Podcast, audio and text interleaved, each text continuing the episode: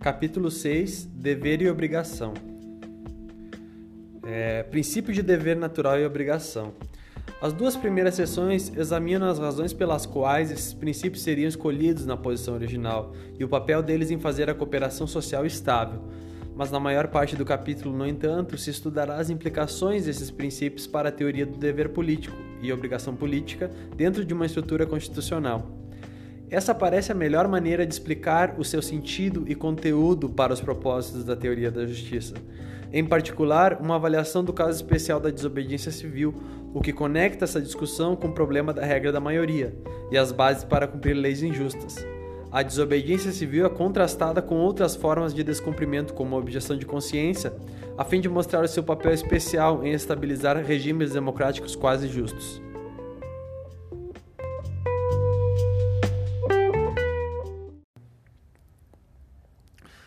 51. Os argumentos para os princípios de dever natural. Princípios de dever natural e obrigação são essenciais para a concepção do direito, pois eles definem os nossos laços institucionais e como nós nos tornamos ligados uns aos outros. Comentário meu. Isso é meu direito e isso é meu dever, mas por quê? Com que legitimidade você ou vocês diz o que eu posso e não posso fazer? Quando que eu tive a opção de aceitar isso ou não? Voltando ao autor. Do ponto de vista da teoria da justiça, o dever natural mais importante é o de apoiar e promover instituições justas. Dever natural de justiça. Esse dever tem duas partes. Um, devemos obedecer instituições justas. E dois, devemos assessorar no estabelecimento de arranjos justos quando eles não existem, ao menos quando isso pode ser feito com poucos custos para nós. Todos têm esse dever natural, independente de seus atos voluntários, isto é, se o estabelecimento desse regime foi dado por um ato voluntário de consentimento da pessoa ou não. Por que esse princípio seria escolhido na posição original? Esses princípios de dever e obrigação têm de estar de acordo com os dois princípios da justiça. Os princípios para indivíduos são mais fáceis de escolher quando os princípios institucionais já foram escolhidos. O princípio utilitário para indivíduos não serve, pois não se encaixa no regime institucional regido pelos dois princípios da justiça. Solução: usar os dois princípios da justiça como uma parte da concepção do direito para os indivíduos. Ou, ou melhor, uma concepção do que é certo para os indivíduos. Então, uma variação seria usar os dois princípios da justiça como uma parte da concepção do que é certo para os indivíduos. Right. Dever natural de justiça apoiar e promover arranjos que satisfazem os dois princípios de justiça. Um princípio que tem coerência com critério para instituições. Será que as partes na posição original não se dariam melhor se elas tivessem feito o requerimento de obedecer às instituições justas apenas quando elas conseguissem algum benefício delas? Ou quando elas tivessem subscrito a elas de algum modo? Essa condição tem semelhança com a ideia de um, de um contrato, mas nada se ganha com isso. De acordo com a ordem léxica dos dois princípios de justiça, o complemento total das liberdades iguais já teria sido garantido. Isto é, a pessoa já teria ganho algo. Nenhuma outra garantia é necessária. Além disso, existem muitas boas razões para as partes assegurarem a estabilidade de instituições justas. E o modo mais direto de fazer isso é aceitar o requerimento de apoiar e obedecer instituições justas, independente de seus atos voluntários. Comentário meu. Essa pessoa já teria se beneficiado de algo, mas apenas de direitos formais. Fica a questão: ela deve cumprir instituições justas que não garantem para ela um mínimo de sobrevivência e não dão nenhum meio para que isso seja alcançado?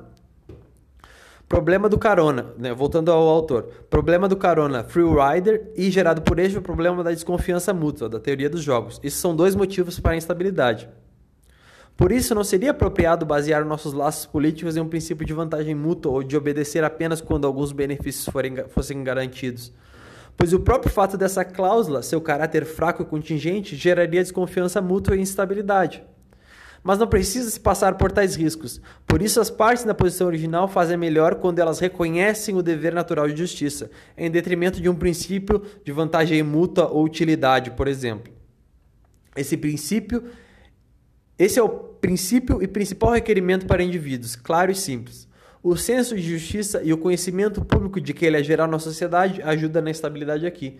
Princípios de obrigação, obedecer quando se ganha algo, podem ter no máximo um papel complementar.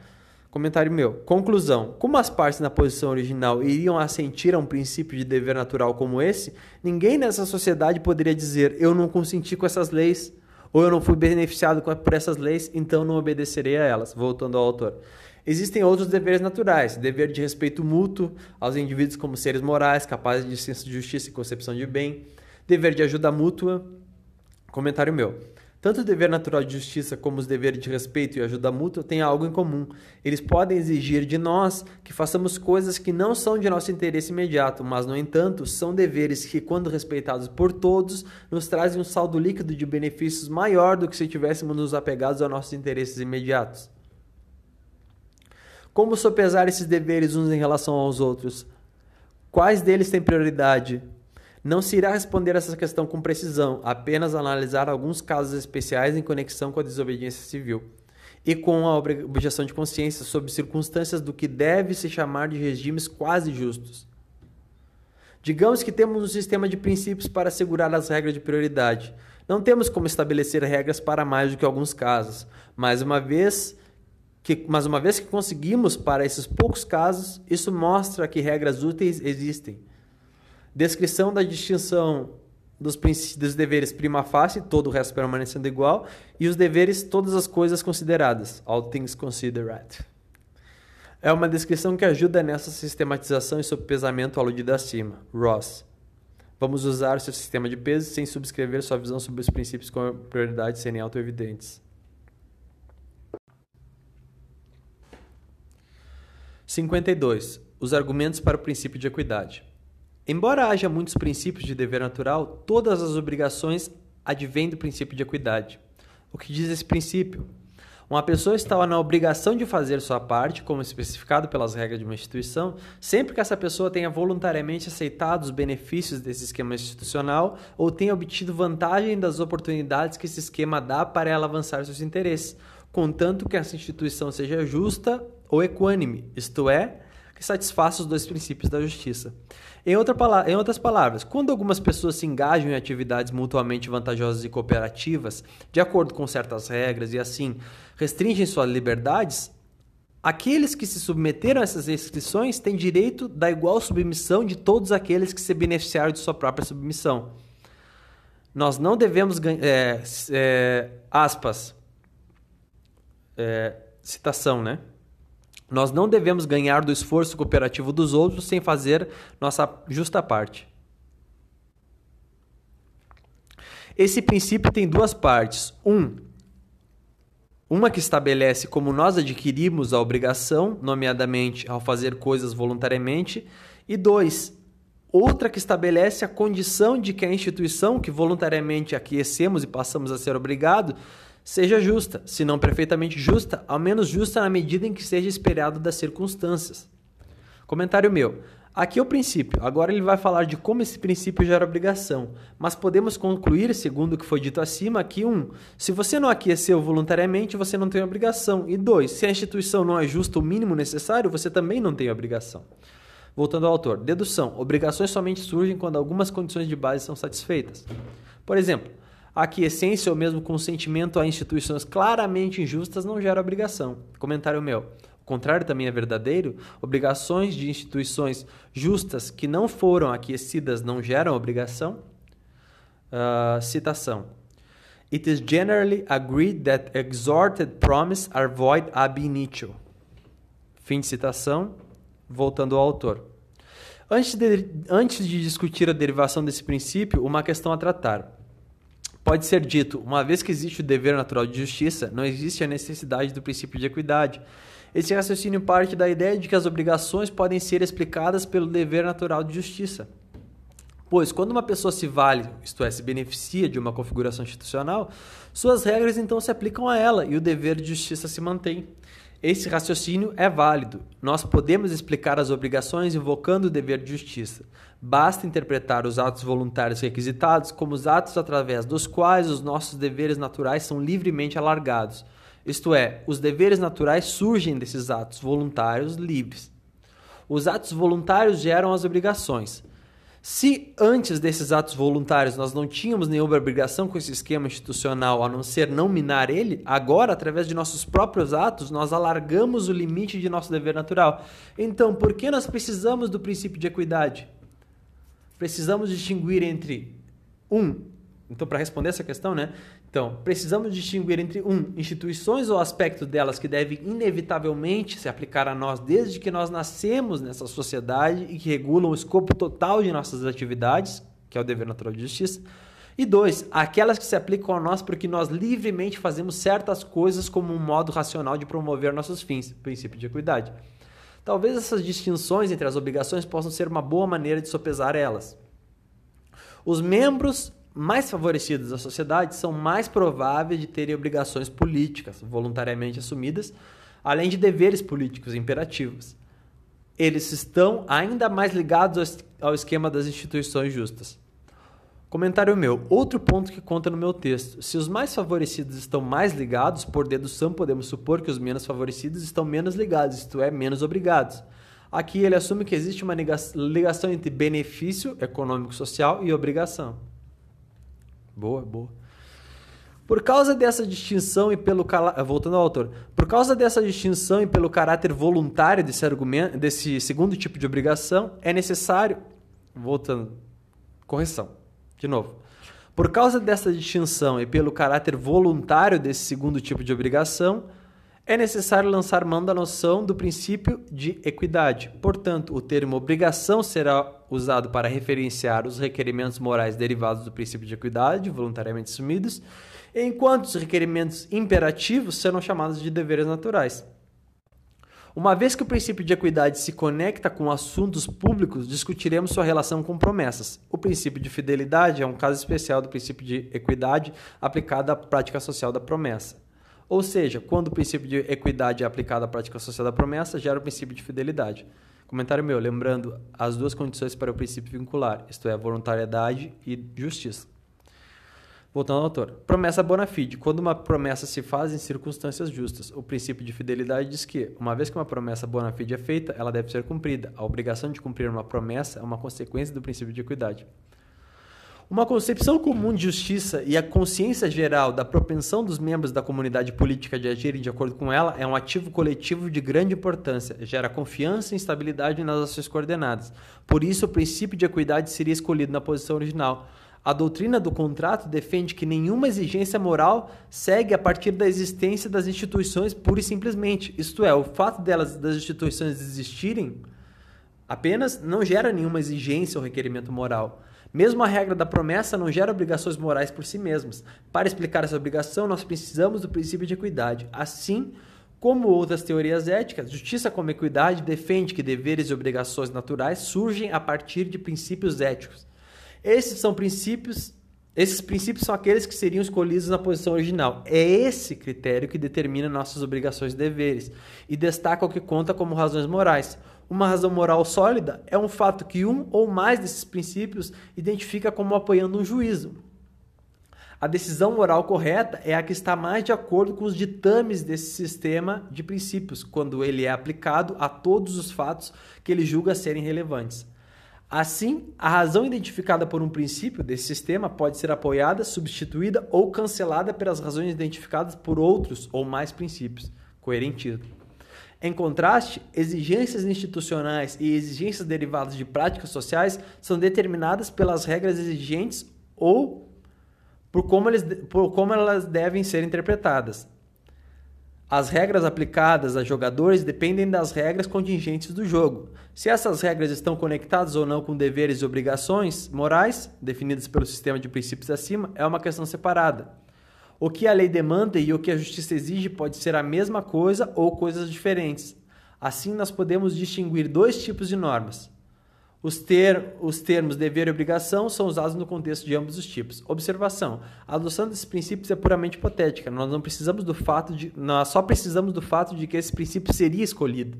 Após isso, uma vez que se assume que a prática, por exemplo, da promessa acontece, a despeito de como tenha vindo a existir, os princípios são suficientes para vincular aqueles que se beneficiam dele, dadas as condições apropriadas. Correção.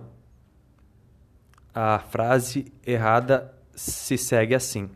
Em contraste, as exigências institucionais e as exigências derivadas de práticas sociais são determinadas pelas regras existentes ou por como elas devem ser interpretadas. 53. O dever de obedecer leis injustas. Não existe muita dificuldade em explicar por que devemos obedecer leis justas, estabelecidas sob uma Constituição justa. Nesse caso, os princípios de dever natural e o princípio de equidade estabelecem os deveres e obrigações requeridos. Citação. Citizens generally are bound by the duty of justice, and those who have assumed favored office and offices and positions, or who have taken advantage of certain opportunities to further their interests, are in, are in addition obligated to do their part by the principle of fairness. Fim de citação. O ponto aqui agora é saber em quais circunstâncias e em que medida nós estamos obrigados a obedecer a arranjos injustos. Às vezes se diz que nós nunca devemos ser exigidos a obedecer nesses casos, mas isso é um erro. A injustiça de uma lei não é motivo suficiente para aderir a, não aderir a ela, Assim como a validade legal de uma legislação, como definida pela Constituição existente, não é um motivo suficiente para obedecer a ela. Quando a estrutura básica de uma sociedade é razoavelmente justa, na medida do possível pelo estado atual das coisas, nós devemos reconhecer leis injustas como vinculantes, contanto que elas não excedam certos limites de, limites de injustiça. Na tentativa de discernir esses limites, nós passamos então a abordar o problema mais profundo do dever e da obrigação política. Comentário meu. 2. Dois comentários. Um, quando a estrutura básica é justa, você tem o dever e obrigação de obedecer todas as leis, exceto quando essas passam de certos limites de justiça. Portanto, definir esses limites é também definir o escopo dos deveres e obrigações políticas. Segundo comentário. É aqui nesse limite que entra a questão colocada pelo meu texto. Atacar direitos econômicos e sociais ultrapassa esses limites de injustiça? Fim do meu comentário. A dificuldade é que surge de um possível conflito de princípios. Alguns princípios aconselham a obediência, enquanto outros aconselham a não obediência. Assim, as reivindicações do dever e obrigação política devem ser balanceadas por uma concepção das prioridades apropriadas. Comentário meu. Ou seja, para saber quando você tem um dever ou não, quando você tem ou não um dever político ou uma obrigação política, você deve consultar quais princípios têm prioridade quando eles conflitam. Fim do meu comentário. Antes de seguir, ainda temos outro problema. Os dois princípios de justiça pertencem à teoria ideal. Os indivíduos na posição original partem do pressuposto de que os princípios que eles escolheram, não importa quais sejam, serão estritamente obedecidos e seguidos por todos. Então eles têm que pensar nas consequências desses princípios sendo obedecidos por todos. Dessa forma, os princípios que resultam são aqueles que vão definir uma sociedade perfeitamente justa, dadas as condições favoráveis. Com a pressuposição da obediência estrita, nós chegamos a certa concepção ideal de justiça. O todos aqui que seguem estritamente os princípios de justiça são não só os cidadãos da sociedade civil, mas também as instituições da estrutura básica, autoridades, poder legislativo, executivo e judiciário. Quando existe uma estrutura básica justa e surgem leis injustas, é porque alguém não está seguindo estritamente os princípios de justiça, teoria não ideal. Esse foi o meu comentário, agora o fim do meu comentário. Agora, quando nós perguntamos se em quais circunstâncias os arranjos injustos devem ser tolerados, nós somos confrontados com um tipo diferente de questão. Nós devemos verificar como uma concepção ideal de justiça se aplica, se é que ela de fato se aplica, a casos nos quais, em vez de ter que fazer ajustes necessários a limitações naturais, nós somos confrontados com injustiça. A discussão desses problemas pertence ao segmento obediência parcial, que faz parte da teoria não ideal. Este segmento inclui, entre outros, a teoria da punição e da justiça compensatória, guerra justa, objeção de consciência, desobediência civil e resistência militante. São questões centrais da vida política. Mas, no entanto, a concepção de justiça, da justiça como equidade, não se aplica diretamente a, a eles. Não vou discutir essas questões em sua totalidade, vou pegar um fragmento da teoria da obediência parcial, desobediência civil e objeção de consciência, e mesmo aqui vou tratar apenas de um contexto de quase justiça, isto é, a estrutura básica é quase justa, levando em consideração o que é razoavelmente esperado em tais circunstâncias. Espero que o entendimento desse caso especial ajude em problemas mais difíceis. No entanto, antes de partir para o tratamento do caso da desobediência civil e da objeção de consciência, nós devemos discutir alguns pontos no que concerne ao dever e obrigação político. Por um lado, é evidente que nosso dever e obrigação de aceitar arranjos existentes pode ser anulado. Esses requerimentos, obrigação e dever, dependem dos princípios do direito, que podem justificar o, o descumprimento em algumas situações, tudo mais considerado. A condição para o descumprimento é a medida em que as leis e instituições são injustas. Lembrando que o dever de justiça é o dever de obedecer arranjos justos. Nem todas as leis injustas estão no mesmo patamar. O mesmo vale para políticas e instituições justas, injustas. Então, o mesmo vale para políticas e instituições injustas. Nem todas as políticas e instituições injustas estão no mesmo patamar. Existem duas maneiras pelas quais a injustiça pode surgir. A. Os arranjos correntes podem se desviar em vários graus de padrões públicos aceitos que são mais ou menos justos. Ou B, os arranjos correntes podem se conformar com a concepção política da sociedade, mas essa concepção mesma ser não razoável, e em muitos casos claramente injusta. Como foi visto aqui na teoria da justiça, algumas concepções de justiça são mais razoáveis que outras. Comentário meu. A razoabilidade de uma concepção de justiça é medida pela possibilidade dela ser escolhida na posição original. Fim de comentário.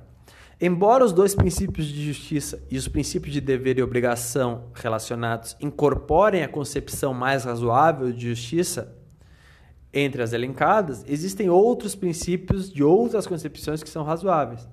De fato, até mesmo concepções mistas de princípios divergentes são adequadas para certos propósitos. Como regra geral, uma concepção de justiça é razoável em proporção das forças dos argumentos que podem ser dados para adotar ela na posição original.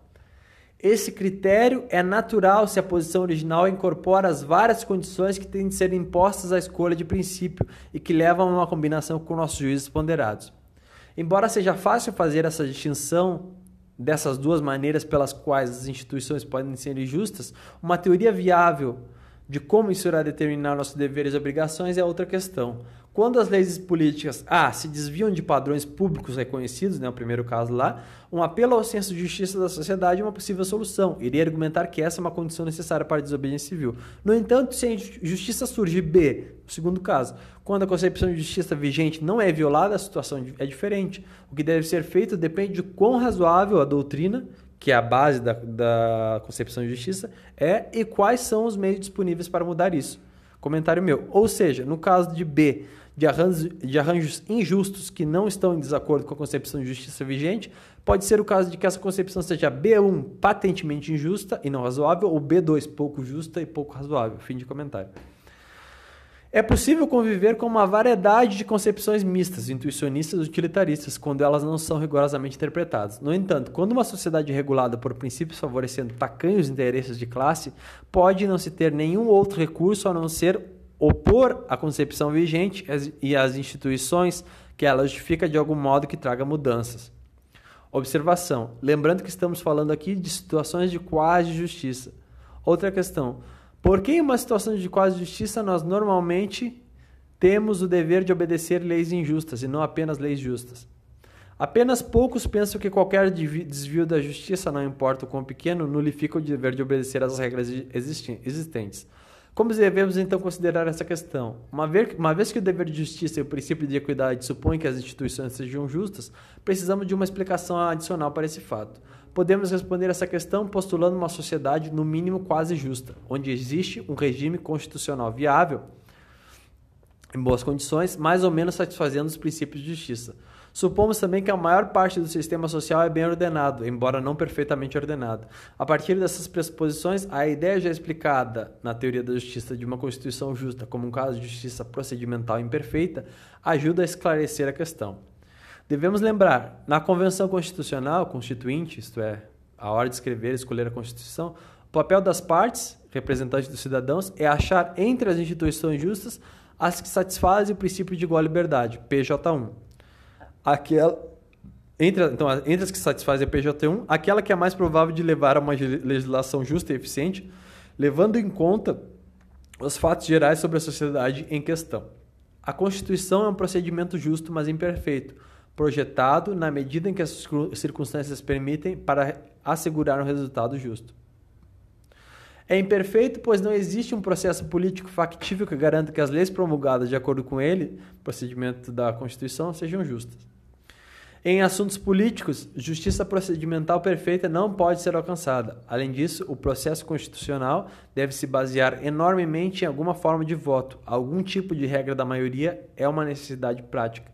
No entanto, maiorias ou coalizões de minorias estão fadadas a em algum momento errar, seja por falta de conhecimento, seja por uma visão parcial e autointeressada. Então, se nosso dever de apoiar instituições justas nos obriga a obedecer leis e políticas injustas ou não se opor a ela por meios ilegais, contanto que elas não excedam certos limites de injustiça, se nós formos requeridos a apoiar uma Constituição justa, nós devemos aceitar e, aceitar e apoiar um de seus princípios essenciais, que é a regra da maioria. Comentário meu. A maioria pode errar, estabelecer leis injustas porque ela pode ter uma falha dos conhecimentos, conhecimentos necessários para resolver a questão, ou porque ela pode estar legislando em causa própria, em, em detrimento das minorias, por exemplo. Lembrando que estamos supondo que as liberdades iguais estão sendo respeitadas.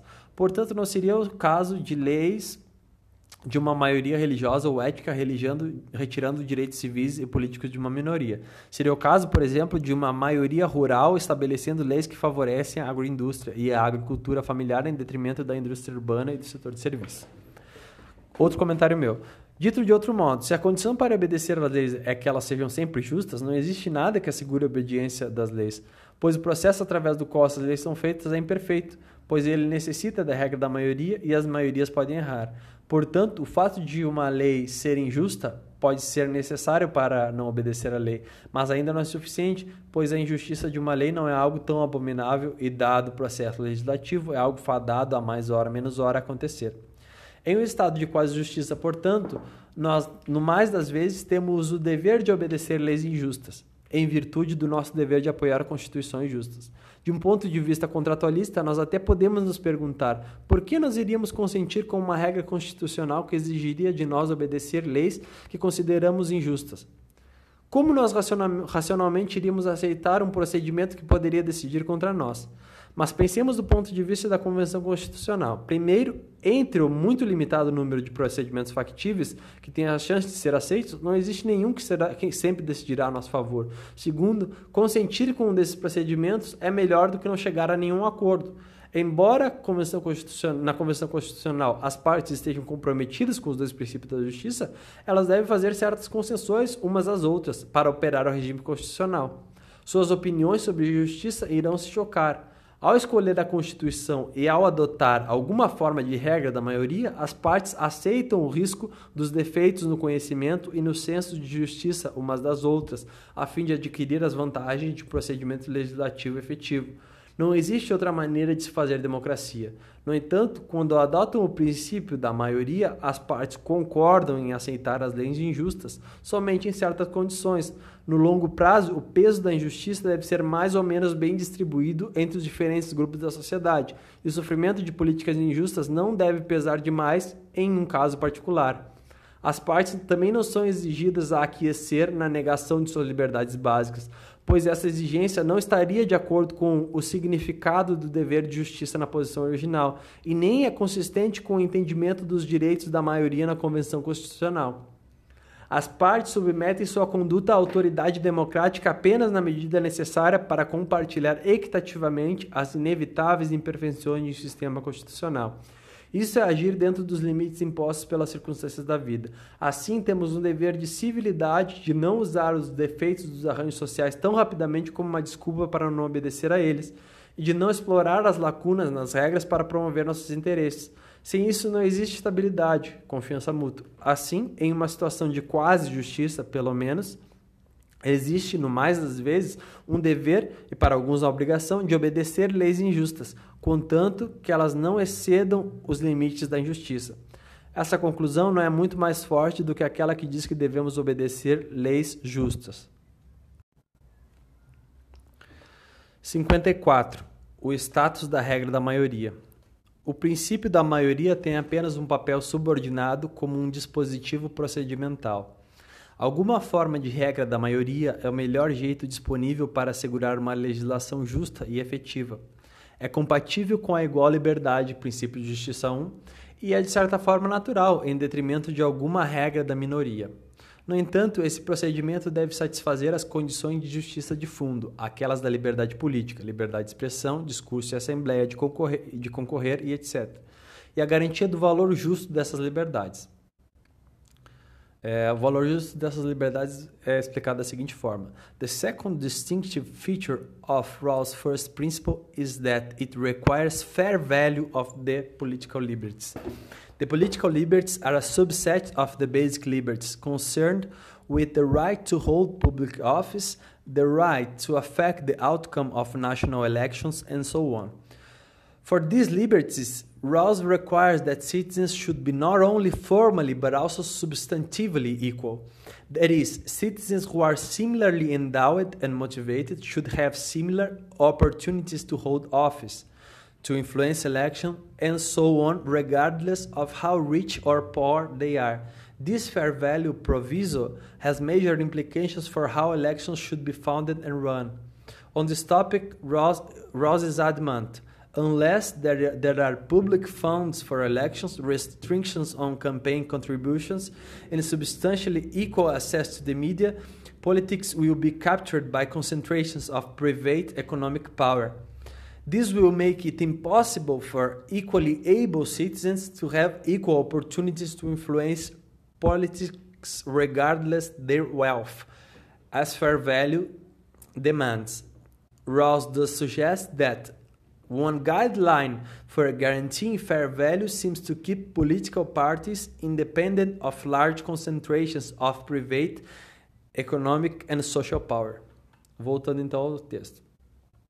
Sem essas condições de fundo, o princípio de justiça 1 não é satisfeito. No entanto, mesmo quando ele está presente, não existe nada que assegure que uma legislação justa será promulgada. Isso não é dizer que o que quer que seja que a maioria queira é certo. O resultado das votações deve sim ser submetido a princípios políticos.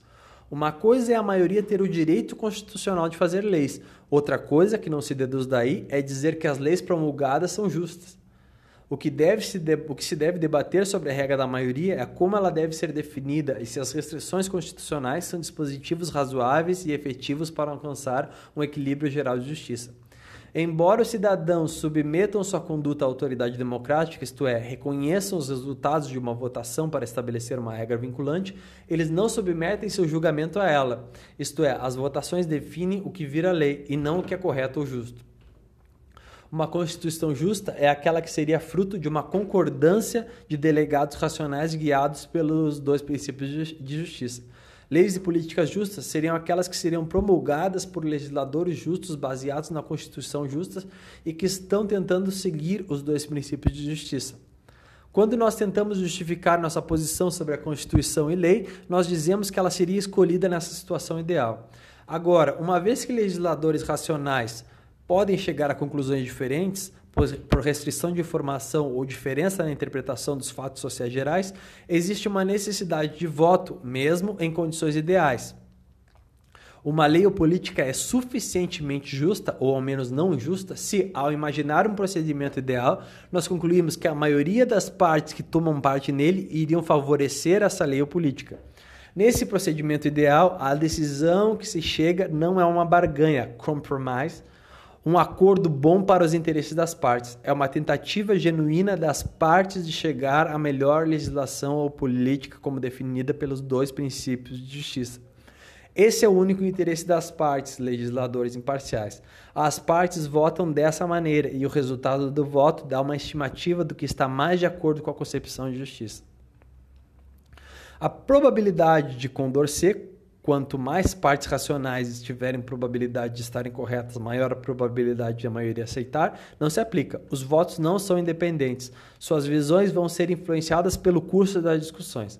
No entanto, uma discussão entre várias pessoas é mais provável de chegar a uma conclusão correta, por voto, se necessário, do que uma deliberação de uma pessoa só. Embora o 6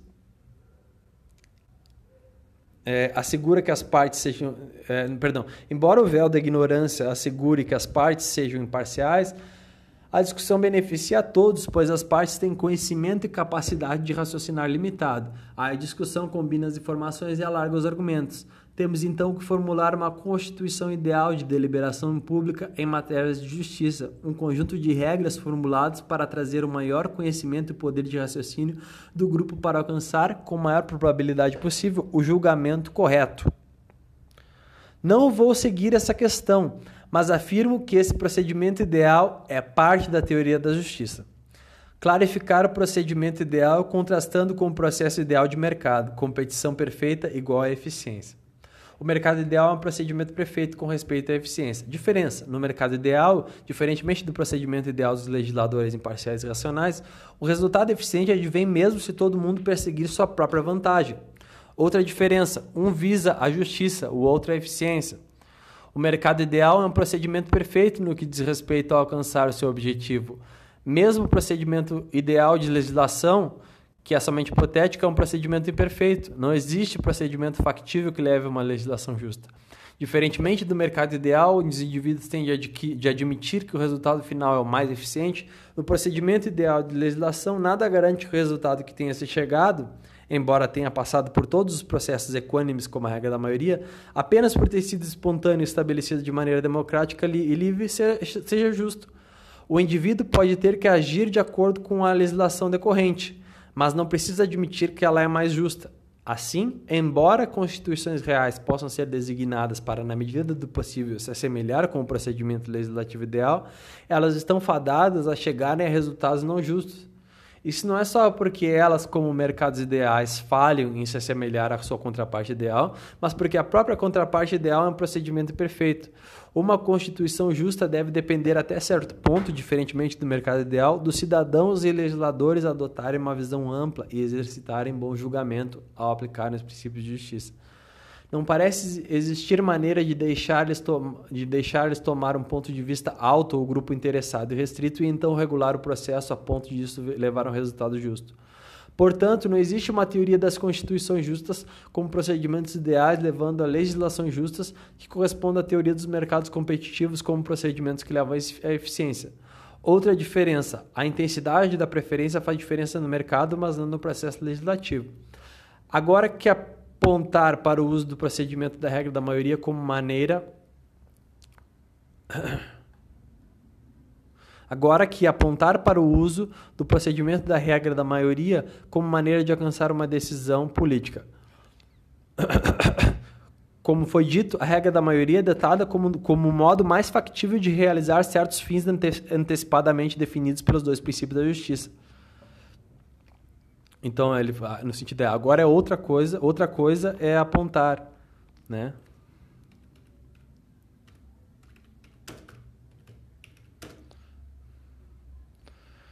É, como, então, no entanto, nem sempre esses princípios são claros. Ou bem definidos em relação ao que eles requerem. Isso não só porque a evidência às vezes é ambígua ou difícil de acessar, mas também porque a natureza mesmo dos princípios pode deixar aberta uma ampla gama de opções do que ele requer, em vez de destacar uma única alternativa. Por exemplo, princípio de poupança justa e o bem primário do autorrespeito como parte da expectativa dos menos favorecidos. Como essas questões devem ser resolvidas com exatidão depende das características da sociedade em particular. Os princípios estabelecem uma faixa dentro da qual as escolhas podem ser feitas, mas elas não dizem onde dentro dessa faixa a escolha deve ser feita. Para essas situações, então, o princípio de decisão política se aplica.